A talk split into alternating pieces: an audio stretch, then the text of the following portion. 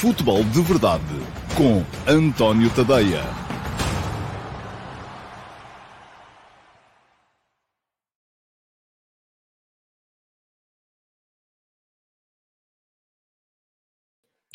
Ora, então, olá, muito bom dia a todos e sejam muito bem-vindos à edição número 701 do Futebol de Verdade. Hoje é quarta-feira, dia 30 de novembro de 2022 e uh, o Futebol de Verdade esteve uh, ausente, na verdade, durante dois dias, que foram os dias de segunda-feira, o dia do Portugal-Uruguai, uh, porque um, estava em Doha e a questão não era tanto estar em Doha, era que não havia, de facto, condições para poder levar até vós o programa, ao horário do costume, porque estava no relevado do, do estádio Lusail, eh, já para fazer diretos eh, para, para a RTP e, portanto, não tive a possibilidade de, eh, de, de levar o programa até vós. E ontem também não houve, porque estava a viajar de Doha para, primeiro para Madrid e depois de Madrid para Lisboa é uma epopeia fazer a viagem, são quase sete horas de voo desde Doha até Madrid e depois mais uma escalazita em Madrid e mais uma hora e meia de Madrid até Lisboa. Cheguei a casa já perto da meia-noite. Portanto, não houve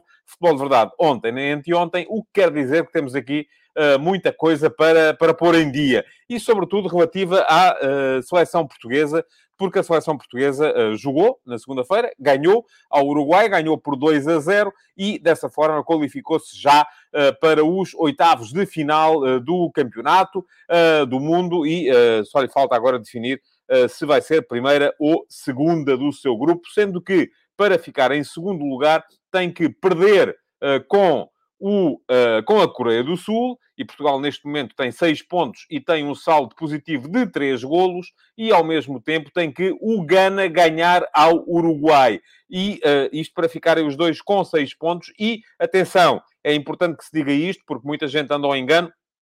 O primeiro fator de desempate neste campeonato do mundo não é o confronto direto o primeiro fator de desempate neste Campeonato do Mundo é a diferença de golos. Portugal, neste momento, tem 6 pontos e uma diferença de 3 golos positivos. O Ghana tem 3 pontos e uma diferença nula, porque uh, ganhou um jogo por 3-2, perdeu outro jogo por 3-2. Portanto, a única forma de Portugal não ficar em primeiro lugar do seu grupo é perdendo com a Coreia do Sul e, ao mesmo tempo, o Ghana ganhar, porque o Uruguai já não nos pode alcançar, nem a Coreia do Sul, o Ghana ganhar ao Uruguai Uh, e anular os três golos de desvantagem que os ganeses têm face a Portugal neste momento.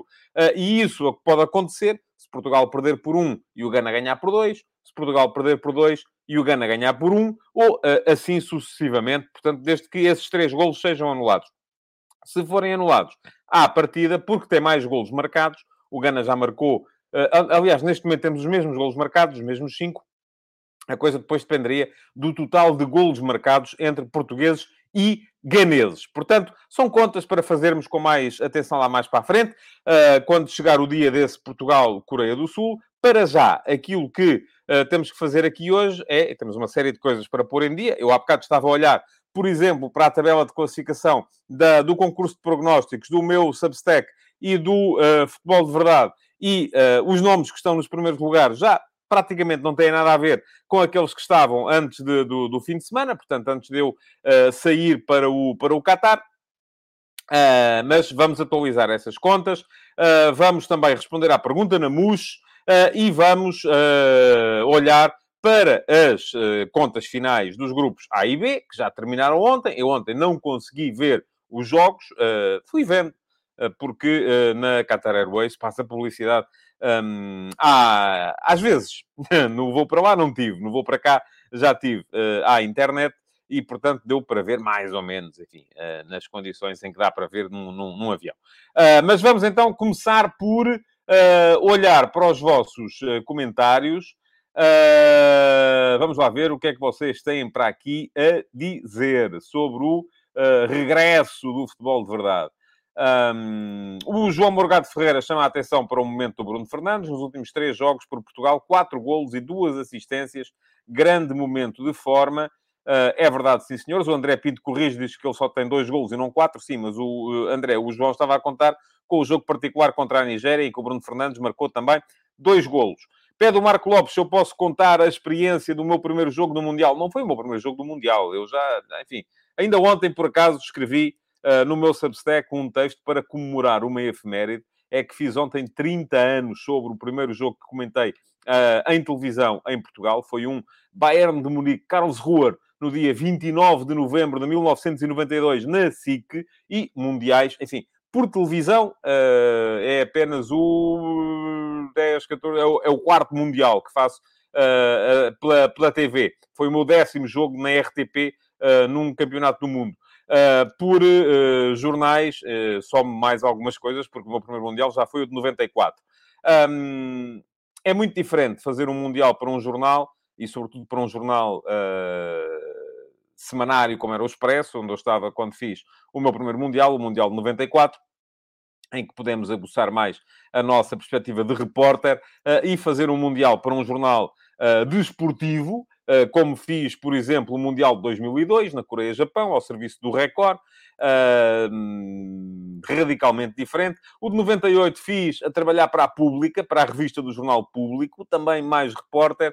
2002 mais atualidade, a necessidade de produzir conteúdo permanentemente, e depois, 2006 estava cá a fechar, a partir de 2010 na RTP eh, são diretos sobre diretos. As pessoas que pensam que uh, se vai para estas coisas para passear e para ver as vistas, não, não, não, não fiquei a conhecer rigorosamente nada, ou quase nada, de, de Doha, tive o jantar da véspera do jogo uh, para conhecer ali minimamente aquela zona mais nobre e mais moderna da cidade de Doha, que é a zona do The Pearl, mas onde fizemos o, o, os diretos dessa noite.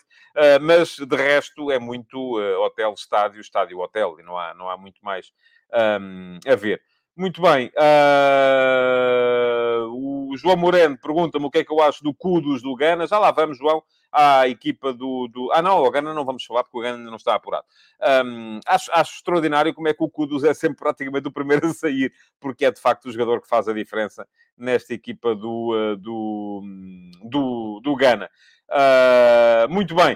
Uh, vamos entrar na ordem normal do dia, porque há aqui, enfim, eu se fosse ler todos os comentários que aqui estão, é tal coisa que eu volto a dizer, não havia, uh, não havia programa. Mas uh, vamos lá ver. Primeira coisa que temos para, para mostrar é mesmo a classificação atualizada ao dia de ontem do concurso de prognósticos. Eu já andei lá nos 200, já estou, creio eu, nos 60 primeiros. Portanto, uh, tenham lá calma, I'm coming for you. já sabem como é. Uh, e mais, e tive azar no outro dia ah, porque, no meu ponto de vista, ah, claro, enfim, ao ponto de vista que é comum praticamente a toda a imprensa internacional, ah, só não é comum aos especialistas de arbitragem em Portugal. o, eu tinha colocado o Portugal-Uruguai 1 a 0, tinham sido mais 3 pontos, aquele penalti assinalado no, no, no, nos instantes finais. Uh, enfim, eu costumo dizer, se é para errar, que se enganem a nosso favor e não contra nós, uh, mas uh, roubam-me ali alguma possibilidade de pontuar mais, porque eu tinha 1 a 0 e ficou 2 a 0. Da mesma forma, tinha 2 a 0 no Brasil-Suíça e há um gol anulado, esse bem anulado, ao Brasil, um, que me permitiria acertar também esse jogo. Portanto, eram mais 3 pontos, mas enfim, vamos a ver ainda não perdi a esperança de, de, acabar pelo menos nos 50 primeiros. Agora, aquilo que uh, vocês devem saber é quem são os melhores, os campeões, os mais dos mais, como se dizia antigamente no, no, nos programas sobre os tops da música. Um, e quem está na frente neste momento são o José Queiroz e o Pedro Tiago Mendes, ambos ex com 41 pontos. Terceiro lugar, o Fábio Quinta com 40 pontos e meio. Quarto, o Vasco Duarte, 40 pontos. Quinto, o Pedro Cruz, 39 pontos e meio. Portanto, isto está de tal maneira ali apertado. Eu acho que vamos ter luta até ao final. Não se esqueçam uh, que quem, uh, os 10 primeiros neste concurso de prognósticos, desde que sejam pelo menos subscritores gratuitos do meu Substack, vão poder ganhar uma assinatura premium sem pagar do meu Substack e o primeiro vai ter direito a uma assinatura premium durante um ano, sem pagar nada. Uh, para serem subscritores, nem que seja gratuitos do meu Substack, o que é que têm que fazer? É seguir este link que eu vos deixo aqui uh, e deixem-me só tomar nota. Uh, para uh, depois facilitar um bocadinho o trabalho, para colocar o link. O link vai ficar na emissão gravada. É chegarem lá, fazerem pelo menos a subscrição gratuita do meu Substack e assim passarão a receber uh, todos os meus conteúdos, ou pelo menos aqueles que são para subscritores gratuitos, no vosso e-mail. É a melhor maneira de acompanharem o trabalho que eu vou desenvolvendo por aqui. Eu tinha, estava tentado a conseguir um, chegar aos, aos Uh, salvo erro, deixa-me cá ver, eu já nem sei quantos é que eu queria. Uh, queria chegar aos 4.500 subscritores antes de, uh, do final do Mundial, conforme vos disse, já estou a acreditar menos nisso. Somos hoje de manhã 4.162. Uh, porquê? Porque deixou de haver futebol de verdade e não havendo futebol de verdade, não há aquilo que vocês não gostam, que é o cross-selling aqui no futebol de verdade, e há menos gente a ir parar ao meu Substack. Vou uh, retirar aqui de baixo o, uh, os líderes do concurso de prognósticos para colocar então a passar em ticker o endereço é. Deem lá um salto, subscrevam, nem que seja a versão gratuita para poderem passar a receber os conteúdos uh, relativamente ao, ao, ao, ao meu uh, Substack. Muito bem. Uh, Diz-me aqui o João Ferreira que estou um lugar atrás dele. o Luís Chito pergunta-me se na terça vou lá outra vez. Vou, eu vou, vou para o Qatar outra vez para o jogo dos oitavos de final. Um, porquê? Porque o, o, terceiro jogo da fase de grupos vai ser transmitido pela SIC. O primeiro jogo da fase a eliminar, portanto, os oitavos de final, é da RTP, lá estarei, e depois, uh, entre a SIC e a TVI, não sei exatamente neste momento em que termos, uh, vão dividir os quartos de final e as meias finais, e só voltarei mais uma vez depois, uh, se Portugal chegar à final. Uh, o Rui Soares ri-se comigo e diz: Eu estou com queixas da arbitragem. Estou, porque eu aqui estou a ser adepto, não é? Estou a ser adepto do meu, uh, dos meus uh, prognósticos. O Pedro Tiago Mendes pede stop the count, teve graça. Pedro, mas já, você já esteve à frente e agora acho que já não está, ou ainda está, deixa cá ver. Não, eu já me baralhei aqui com. Ah, está, está, está. Não, está em segundo. Não sei porquê. O Super Bru coloca o José Queiroz à sua frente, Pedro. Portanto, está em segundo lugar. Ainda não dá. Tem que superar ainda o Uh, não sei, deve ter a ver ali com cláusulas de desempate que eu, francamente, não, não, não domino. Uh, as coisas... Uh, bom, não sei. Bom, enfim, vamos seguir em frente. Temos que seguir em frente. Temos que responder à pergunta na MUS ah, para depois entrarmos, então, nas contas dos... dos nas contas dos uh, uh, apurados para o uh, Campeonato do Mundo. Pergunta-me aqui o Josias Martins Cardoso se a RTP não poupava mais se eu ficasse lá. Olha, não sei, tenho que lhes perguntar a eles. Eu aqui limito-me a cumprir ordens. Pergunta-me a natureza é fixe. Se eu fui a pé para o estádio? Não, não fui. Mas foi muito complicado. Foi muito complicado lá chegar, por razões que aqui não interessam agora. mas, de qualquer maneira, e sobretudo o regresso. O regresso, filo nos transportes públicos funcionam maravilhosamente os transportes públicos em Doha. A questão é que temos que tentar perceber como é que as coisas e quais são os autocarros a apanhar, enfim, não é fácil. Mas tudo se compôs, tudo foi feito. E vamos entrar então na pergunta na MUS para hoje, para começarmos a falar dos temas que verdadeiramente importam mais.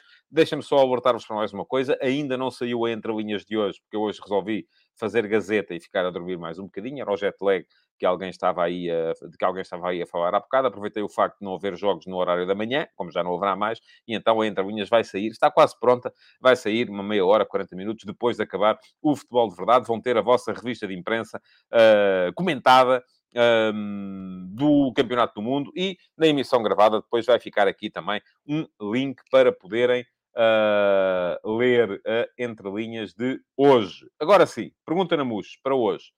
Vamos embora. Qual é a pergunta? É esta. E, como sempre, vou ter que retirar daqui o banner para conseguir o ela até ao fim. A pergunta vem do A Natureza é Fixe e diz-me o seguinte: será que temos tido bons resultados no geral porque temos um treinador chamado conservador? Como não há tempo para treinar, poderá ser melhor. Ou poderíamos ter ainda melhores resultados com um treinador mais inovador? Não podendo experimentar as duas hipóteses no mesmo contexto, qual é a sua opinião? O que acha? Muito bem. Uh, vou uh, dizer-lhe qual é a minha opinião sobre o tema. Antes, deixem-me só voltar a pôr aqui o banner para... Uh, o banner não, isto é um ticker, não é um banner. São coisas diferentes. Para poderem saber o endereço do meu Substack. Não tenho uma opinião definitiva sobre o tema.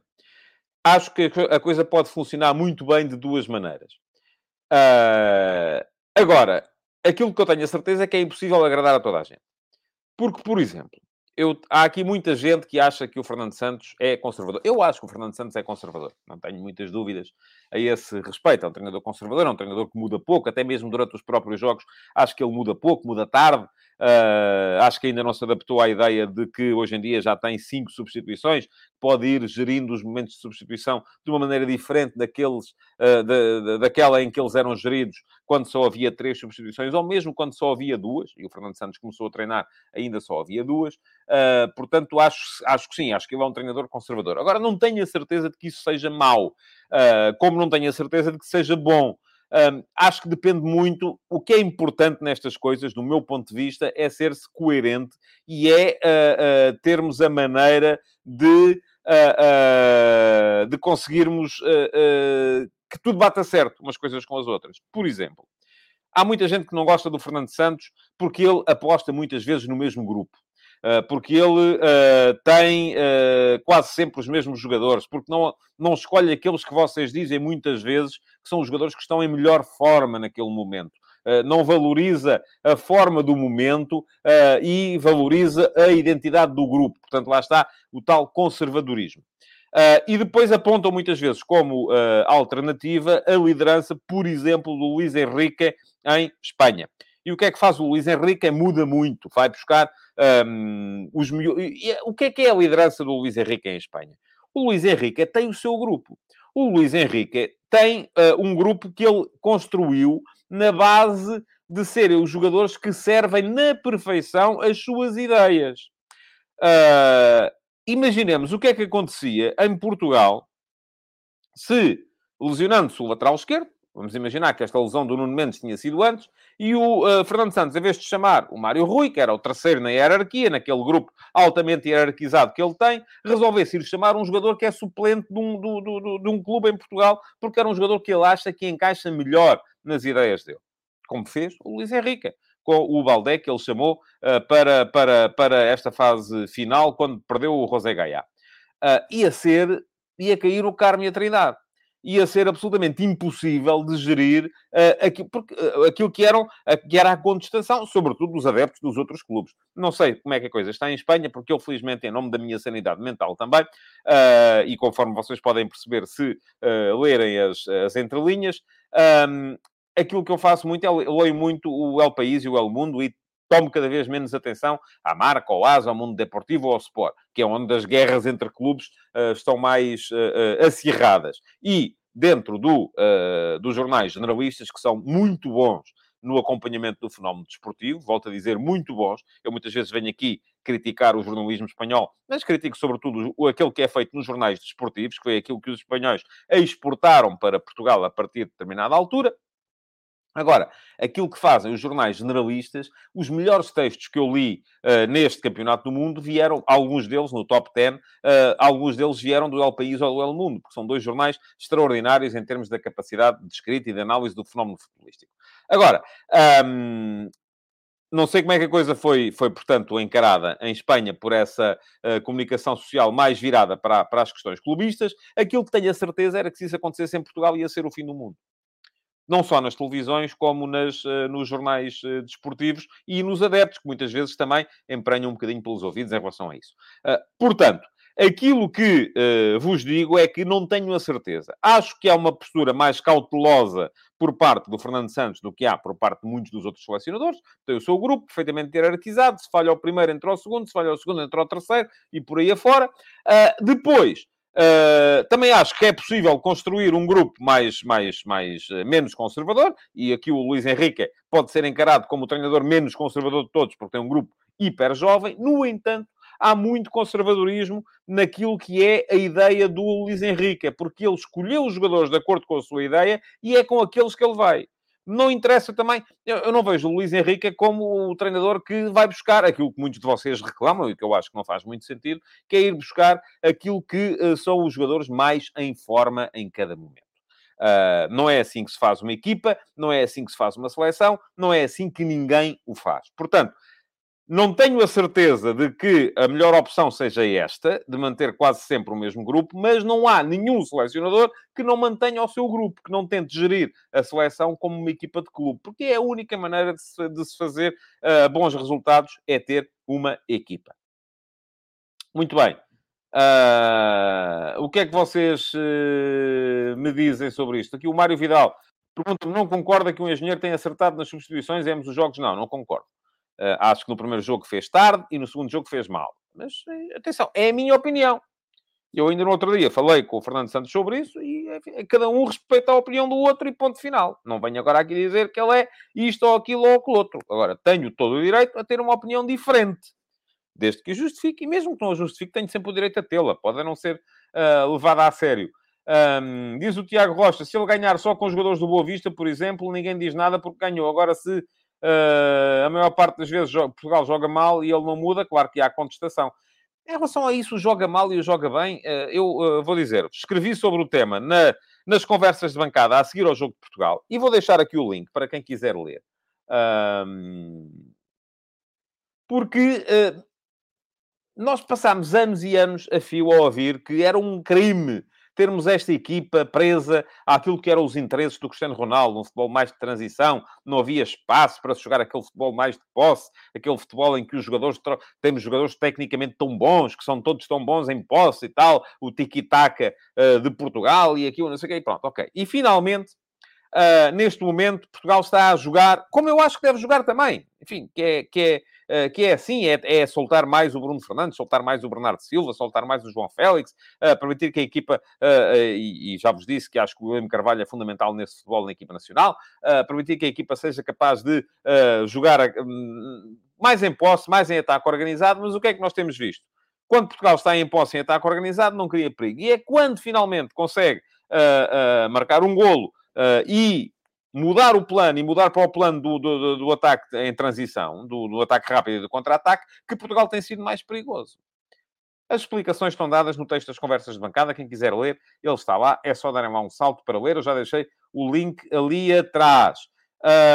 Um, o PA93 vem aqui esclarecer que em Espanha também foi o fim do mundo. Grande parte dos adeptos não gosta do Luís Henrique, mas enquanto ganhar, perdoa-se tudo. Vamos a ver. Ele até ver não ganhou nada, não é? Vamos a ver agora como é que vai ser.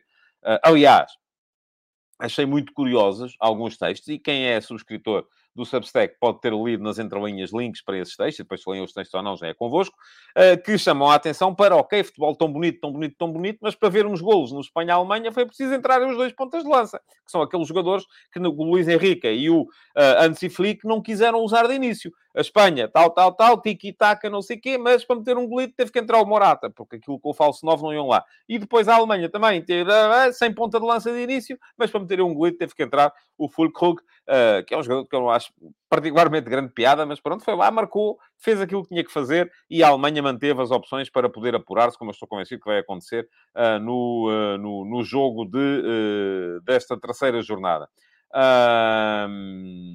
Diz-me aqui o PA93, ainda que o Southgate é igual, até convocou jogadores que têm meia dúzia de minutos pelos clubes esta época. É verdade. E, e lá está, com uma ideia de jogo, em que ele favorece sempre os jogadores que vão de acordo com a sua ideia de jogo. Uh, e por, essa é a razão pela qual, por exemplo, ainda ontem vimos, viu quem viu, eu não vi, mas já li sobre, um, a entrada do Foden e do, e do Rashford veio dar completamente a volta à equipa da Inglaterra. São dois jogadores que jogam pouco em, em, em, em condições normais. Porque os preferidos depois são o, o Kane, o, o, o Sterling, o Saka, uh, o Mason Mount, uh, que são aqueles jogadores que encaixam melhor na ideia de jogo do Southgate do que encaixam o Phil Foden ou o Marcus Rashford.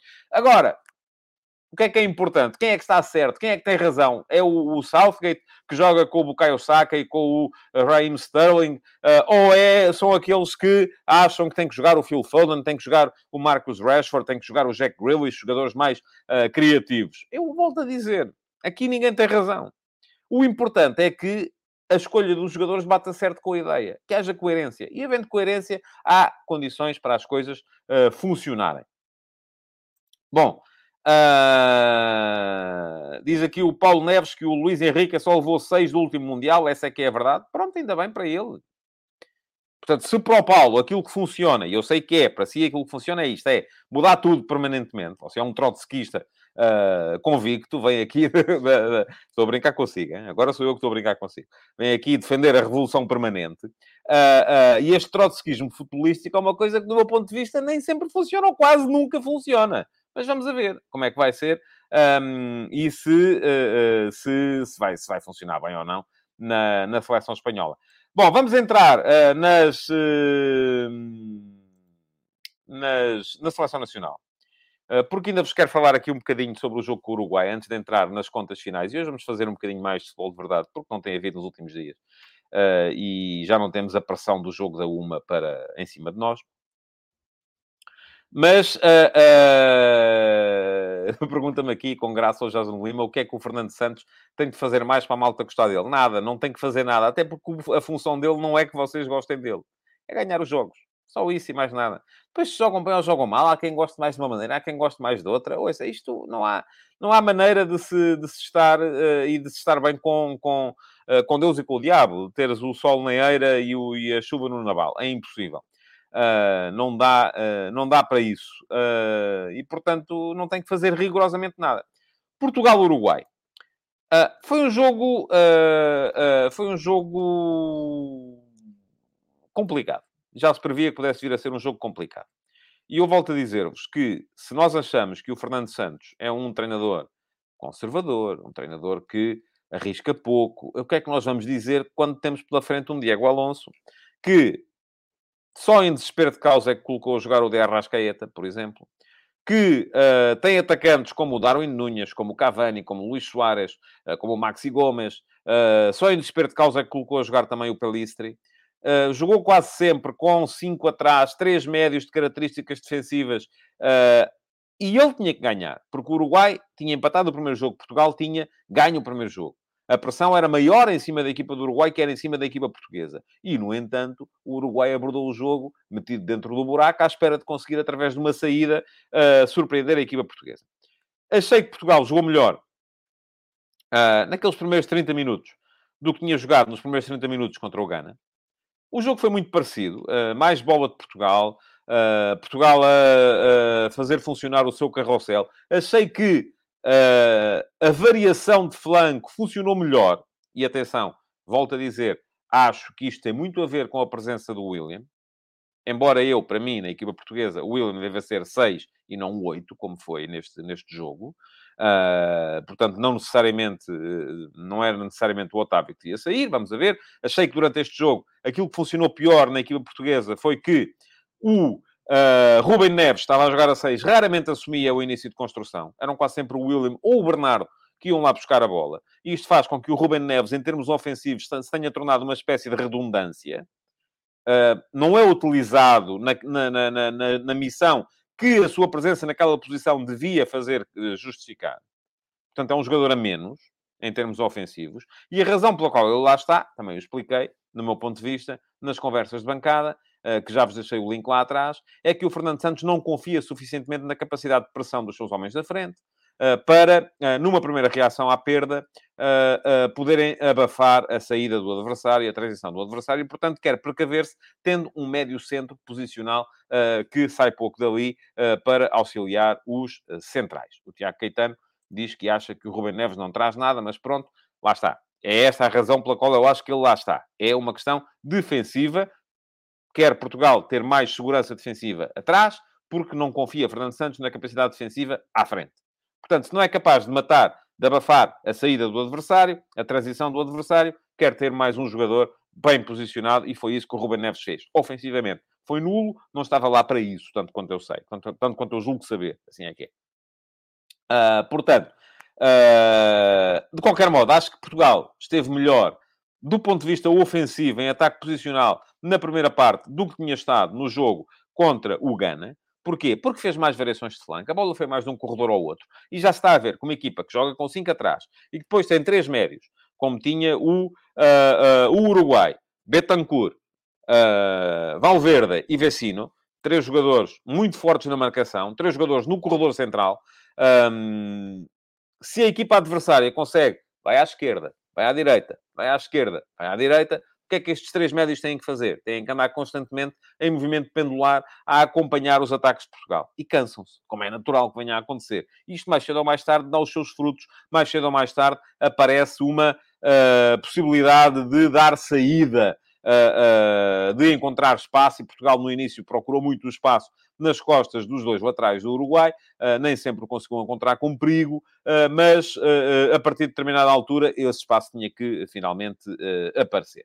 e ainda relativamente à questão do 6, diz aqui o Miguel Galveia, precisamente tem lá o palhinha para isso. Lá está. Eu acho que o 6 tem que ser o Williams se queremos ter uma equipa ofensiva.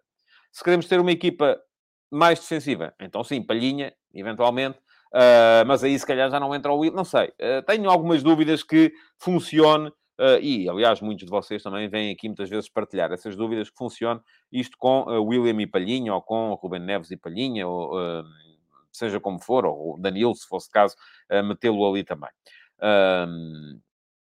o que é que dizem mais aqui? Diz o Marco Lopes, não viu o Ruben Neves ganhar uma bola no meio campo, acho que foi o jogador menos em Portugal. Houve alguns que estiveram um bocadinho abaixo, de facto, o Tiago Besteiro diz, concordo com o Ruben Neves, o Vitinha faria mais sentido no lugar do Ruben e o William a 6. Pronto, também pode ser. Também pode ser. Agora, aí está.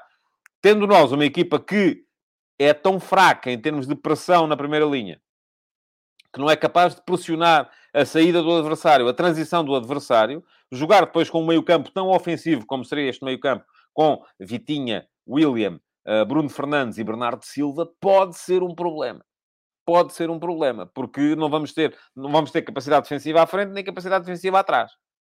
Uh, isto aqui, as, as, equipas são um todo, e eu costumo dizer, como é que é a frase? Uh, uma equipa é um, uh, um, um, corpo vivo, já não me recordo bem qual foi a frase, tenho que recuperar, porque é isto que acontece. Um, e, e, e, isto, se não funciona ali, tem que funcionar aqui, e as equipas têm que se adaptar a si próprias uh, uh, dessa, dessa forma. Está aqui o PA93, diz também, se é assim, mais valia o Palhinha. o Paulo Neves diz, dois médios defensivos. Uh, Palhinha entrou e estabilizou, e Vitinha nem vai calçar. Muito bem, estamos a falar aqui também de momentos diferentes do jogo. Eu já lá chego. São momentos muito diferentes do jogo. Portugal faz golo no início da segunda parte. Uh, e, e, quando Portugal faz golo, o jogo muda, como é evidente o jogo muda e torna-se uh, torna-se um jogo em que o Uruguai tem de arriscar. E quando o Uruguai arrisca e finalmente muda para 4-4-2, o Uruguai abdica de um dos centrais, no caso o Diego Godin, uh, para lançar uh, finalmente dois extremos, de Arrascaeta a jogar a partir da esquerda e a invadir muito o corredor central, e o um, Pelistri a jogar a partir da direita, troca os dois avançados, Darwin e Cavani, praticamente não se viram enquanto estiveram em campo, por Soares uh, e Maxi Gomes, que fizeram muito mais no tempo que estiveram em campo do que tinham feito os dois titulares. Uh, e aquilo que, o que é que acontece a partir desse momento? Portugal passa a ter problemas, sobretudo no, na, na, defesa dos corredores laterais. Uh, e uh, vamos lá ver o que é que vocês me dizem so, sobre isto. Diz aqui o Josias Martins Cardoso: para a frente ser pressionante, teriam que sair Fábio e Ronaldo. Entravam quem? João Mário e Gonçalo Ramos. Oh, Josias, está bem, mas lá está. A gente não pode, isto não é handball. A gente não pode, de repente, pegar num, uh, ao futsal. Sai este, entra aquele, momento defensivo entram estes, momento ofensivo entram aqueles. A equipa sem Félix e Ronaldo perderia do ponto de vista atacante também. Aqui o que se trata é de encontrar uma, um equilíbrio, uma forma em que as coisas, de, de forma geral, funcionem melhor. Eu acho que esta não está mal. Apesar de tudo, acho que esta não está nada mal. Uh, não, não creio que, uh, que, seja, que seja por aí. Uh, o Paulo Neves quer levar a conversa para, para onde não interessa, que é as conversas de Fernando Santos com os jornalistas são normais para minimizar as críticas. Uh, Paulo, eu tive uma conversa de 10 segundos com o Fernando Santos. Uh, não creio que tenha sido para minimizar crítica nenhuma, até porque eu já lhe disse aqui que acho que ele fez mal as substituições. Uh, já o disse e já o escrevi. Ouça, eu não, não, eu não aceito aqui lições de moral uh, de ninguém de ninguém. Daqui a bocado está aí a dizer também, como dizia o outro, que até escreveu um livro e tal, e não sei o quê. Não vá por aí, porque sinceramente não é caminho. Não é de todo caminho. Eu falo com quem acho que devo falar, faço as perguntas que acho que devo fazer e dou umas respostas que acham que me devem dar. E aquilo que a minha cabecinha depois constrói, é pá, conforme escrevi ontem, já tenho mais de 30 anos disto. Portanto, amigo, não não vamos por aí, a mim ninguém me influencia. Não é, não, não, não funciona assim. Estávamos a falar do jogo e o Paulo escreveu a mesma coisa para aí 20 vezes. Pronto, ok. Eh, está mesmo a seguir o caminho errado, é o que eu tenho para lhe dizer.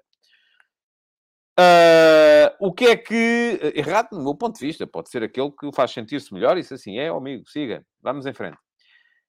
Um, era aí que eu acho que Portugal devia ter mexido e, e mexeu, mexeu tarde, demorou tempo a mexer. Acho que mais uma vez uh, reagimos tarde uh, em termos de substituições. E mais. O João Ferreira agora teve graça, diz o Cristiano com o penteado do Tadeu tinha marcado o Uruguai. Oh, isto é mais um despenteado. Eu já tentei aqui domar esta melena duas ou três vezes, mas não está fácil. Uh, e a questão é que estava a tentar encostar o cabelo e não vou conseguir. Portanto, isto vai, vai ser assim durante uma coisa. Vou ter uh, estúdio na RTP à tarde, uh, amanhã é feriado, enfim, não está fácil. vamos a ver. E depois vou para o Qatar outra vez. não, provavelmente vou ainda com esta melena. Se o Cristiano precisar aqui de um cabelinho, tenho para lhe emprestar. mas um, o Carlos Gusto diz que o engenheiro a ler o jogo é um bocado lento, acho, acha ele. Eu, enfim, eu acho que é uma questão de, de ser lento a ler o jogo. Eu acho que aí sim é cauteloso. Uh, e muitas vezes, já disse isto, acho que os treinadores reagem ou, ou, ou gerem os jogos uh, porque foram habituados a gerir os jogos com duas ou três substituições. E hoje em dia temos cinco. E com cinco substituições, uh, acho que pode-se ser um bocadinho menos cauteloso nos momentos das trocas, sobretudo quando Portugal tem uma profundidade de plantel tão grande como tem. Dava para mexer mais e mais cedo. A partir do momento em que, estando Portugal a jogar com o seu meio-campo, que é uh, mais ou menos um losango, enfim, embora aquilo, tal como o, Bruno, o Bernardo Silva explicou e muito bem, uh, seja muito maleável, uh, porque os jogadores têm a liberdade dentro do campo para ir gerindo as suas, as suas, as, os seus posicionamentos, havia falta de ocupação dos corredores laterais. E a partir do momento em que o Uruguai abdica do uh, 5-3-2 e o troca por um 4-4-2, em que solta os mesmos jogadores que eram alas, um, no jogo, no, no, no, enquanto estava em 5-3-2, passam a defesas laterais. E além disso, entram lá também mais dois médios ala, o Derrascaeta de um lado e o Pelistro do outro. Se Portugal não tinha extremos, não tinha ninguém para auxiliar os laterais, estes viam-se muitas vezes com, uh, com, uh, em situações de inferioridade numérica. Era preciso mexer. E era preciso mexer, ocupar os corredores laterais. Foi bem pensada, uh, no meu ponto de vista, a entrada do Rafael Leão, embora ele não tenha entrado muito bem, acho que ele acusou aquele primeiro lance em que ele, mais uma vez, a primeira vez que toca na bola, quase marca. Uh, não, não tomou a melhor opção, acabou por não marcar e depois acho que acusou um bocado isso e acabou na sua intervenção no jogo por ser uh, mais negativa do que positiva. Uh, eu acharia que o Mateus Nunes devia ter ido para o corredor direito, para defender melhor aquele corredor também e para ameaçar uh, subidas com bola, mas a opção do, uh, do Fernando Santos foi outra, foi o, o Mateus Nunes ao lado do, do William e depois do Palhinha, porque o William estava a pedir substituição para, para, um, para poder ocupar melhor aquele corredor central também, e manteve o Bruno Fernandes na direita, e lá está. Eu acho que em situação de vantagem, ter o Bruno Fernandes ao meio é, para Portugal, fundamental. E é fundamental porquê? Porque é um jogador que tem vistas largas. É, um jogador, é dos jogadores de Portugal aquele que melhor faz Uh, o chamado passe de ruptura, o chamado passe a aproveitar a subida da última linha do adversário. Um, tem mais capacidade de, de, de, de, encontrar os atacantes em posição perfeita uh, uh, em desmarcação de ruptura. E por isso mesmo, tê-lo a jogar a partir de um corredor, para mim, é desperdiçar essa capacidade que ele tem. Ainda assim, o Bruno Fernandes fez um, um, um grande jogo, foi pela segunda vez, no meu ponto de vista, o melhor jogador de Portugal em campo uh, e está a fazer um grande Mundial e está a ser a grande figura de Portugal neste, neste Campeonato do Mundo. Vitória, ainda assim, absolutamente justa de Portugal. Podem dizer, ah, mas o Uruguai meteu uh, uma bola no poste. Está bem, Portugal também meteu depois no final. Um, e creio que uh, a vitória de Portugal foi justa, muito fundada também numa grande defesa do Diogo Costa, quando o resultado ainda estava em 0 a 0, quando o Betancourt entrou por ali afora e conseguiu uh, iludir toda a equipa de Portugal uh, para, para se colocar na cara do guarda-redes, mas aí funcionou muito bem a mancha do, uh, do Diogo Costa, que impediu, que impediu o, aquele que teria sido 1 a 0 para o Uruguai. Portanto, Portugal apurado, pode gerir, embora o tema que o Fernando Santos não o vá fazer, pode gerir um bocadinho o plantel neste terceiro jogo, fazer jogar alguns elementos que têm sido menos utilizados, e atenção, eu acho que o Vitinha por exemplo, é um jogador que podia perfeitamente jogar nesta, nesta partida. O Diogo Dalot, idem aspas. Uh, agora, se é para poupar o Rafael Guerreiro ou o uh, João Cancelo, veremos. Uh, creio que o Pep, se estiver em condições, pode continuar a acumular minutos, sem problemas nenhums. o, o Palhinha pode perfeitamente jogar também, em, vez do, em vez do Rubem Neves. Um, vamos a ver como é que, como é que uh, vai gerir o Fernando Santos a coisa, uh, embora me pareça que uh, provavelmente ele não vai mudar assim tanta coisa. É muito difícil, tal como já vos disse aqui, Portugal perca até o primeiro lugar, embora eu perceba a ideia de ser importante ganhar o jogo. Pergunta-me aqui o Daniel Leal o que achou do Pep. achei muito bem, achei que fez um grande jogo. Um, achei curioso o facto do Pep ter sido colocado sobre a direita.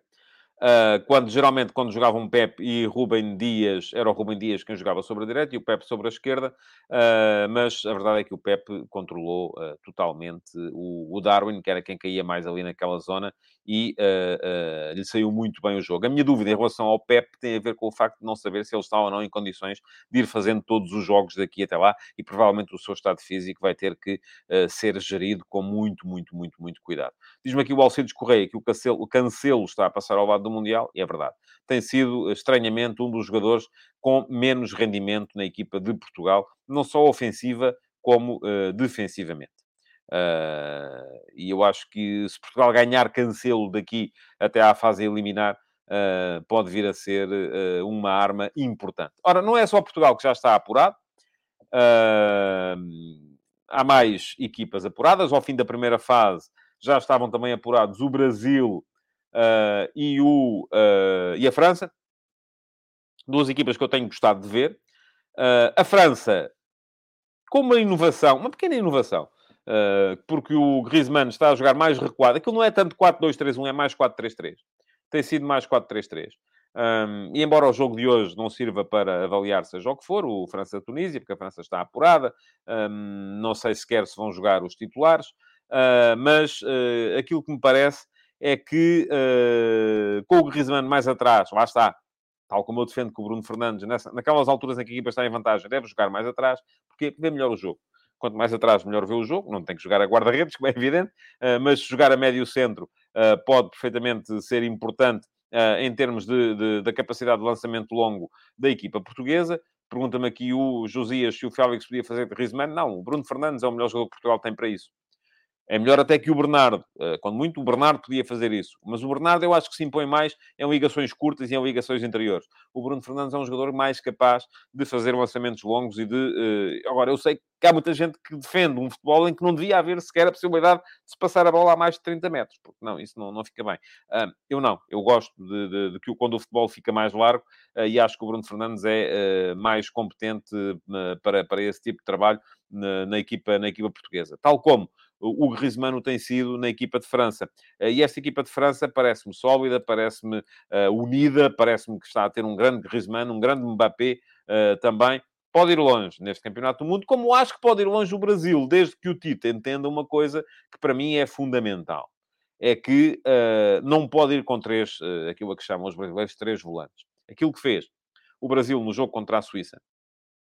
Uma Suíça que não queria atacar, uma Suíça que só queria ficar atrás, Uh, mas o, o, o, Tite entra com Casemiro, uh, Fred e Paquetá. Porquê? Porque não havia Neymar. E quem é que substituiu o Neymar? O Fred. Ora, estamos a ver, isto é como comparar uh, a obra-prima do mestre com a prima do mestre de obras. Não tem nada a ver. o Brasil colocou-se em, em 4-3-3, um, colocou-se em 4-3-3 com o Casemiro atrás do Paquetá mais na meia esquerda e o Fred mais na meia direita, e aquilo que, uh, que acontece é que uh, não houve uh, criatividade, não houve capacidade ofensiva do Brasil, enquanto o Brasil não começou a mexer. A entrada do Rodrigo Uh, na segunda parte é fundamental, como é fundamental a entrada do Bruno Guimarães. Ou seja, o Brasil começou o jogo com Casemiro, Fred e Paquetá, acaba o jogo com Casemiro e Bruno Guimarães no meio campo, Rodrigo atrás do ponta de lança e dois extremos abertos. Portanto, era, era quase um 4-4-2 ou um 4-1-3-2 uh, uh, que tem muito mais a ver uh, com aquilo que esta equipa do Brasil pode ou não vir a dar. Ora, muito bem, ontem, e conforme já vos disse, não pude ver os jogos, tivemos mais quatro equipas apuradas. Pergunta-me aqui o Carlos Gusto, quem é o 10 na ausência do Neymar? Para mim, Rodrigo.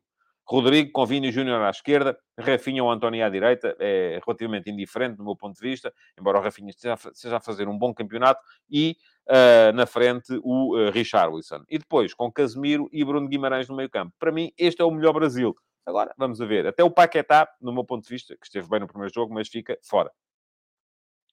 Uh, o Paulo Neves diz que o Tito leva três volantes, o Fernando Santos prefere defender com médios defensivos. Ou Paulo, é a mesma coisa. Volante é como os uh, uh, brasileiros chamam aquilo que vocês chamam médios defensivos. Uh, portanto, é isso. diz aqui o Ricardo Carvalho que o Tito gosta de manter os estatutos na equipa. Quem perdeu o lugar no 11 na equipa que jogou o apuramento foi o Fred.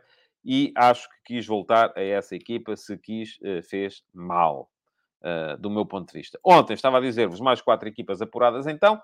Uh, e vou dar aqui um uh, breve uh, lamiré para cada uma delas. A Holanda, com uma equipa que podia ser extraordinária, mas que, já o tenho vindo a escrever desde o início, é um aborrecimento uh, total.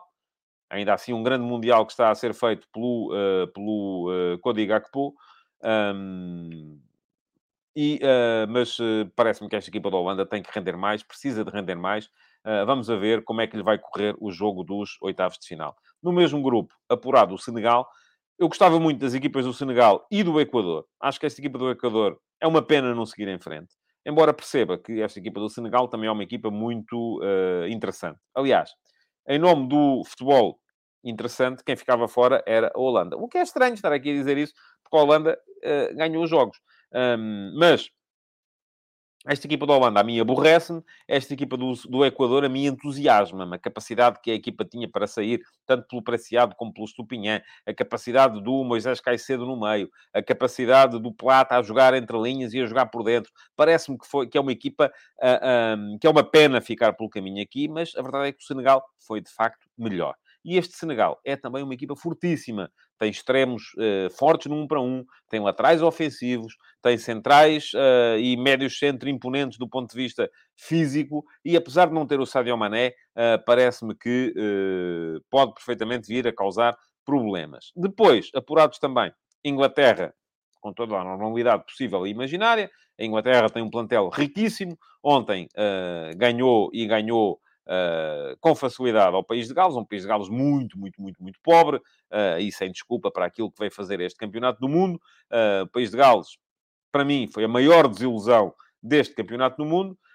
Um, mas uma Inglaterra que, enfim, vou, e é como diz aqui o uh, PA93, o Senegal vai dar água pela barba à Inglaterra. Também acho que sim, e não tenho nada a certeza uh, que a Inglaterra seja sequer assim grande favorita neste, neste jogo. Um, do, do, do outro lado, vamos então ter um Holanda-Estados Unidos e também vai ser, do meu ponto de vista, um confronto interessante. Porque esta equipa dos Estados Unidos uh, tem um problema, é que marca poucos golos uh, para aquilo que produz, mas é uma equipa muito forte uh, no, no, no, jogo intermédio, é uma equipa que pressiona muito bem, tem um meio campo fortíssimo, com o Tyler Adams, com o, com o Weston McKenney, com o Musa, são três médios muito, muito, muito, muito interessantes, com o Pulisic a partir da esquerda, acho que se esta equipa do, do, do com o filho do EA a partir da direita. Se esta equipa dos Estados Unidos conseguir ganhar um bocadinho de capacidade concreta na frente, pode causar dificuldades à equipa do, eh, do da, da, Holanda. Pergunta-me aqui o uh, João Costa, e uh, é a última pergunta que vou aceitar hoje, uh, se eu prefiro a Sérvia ou a Suíça. Eu acho que Portugal tem capacidade para ganhar a qualquer uma, mas ainda assim a Suíça é mais previsível, mas é mais segura. A Sérvia é mais imprevisível, eh, mas eu acho que Portugal, se entrar num jogo com a Sérvia também, eu acho que Portugal tem que ser considerado favorito, tanto com uma como com a outra. Uh, importante é não apanharmos já o Brasil. Isso é que me parece que é uh, fundamental. Pronto, estamos a chegar ao final do Futebol de Verdade de hoje.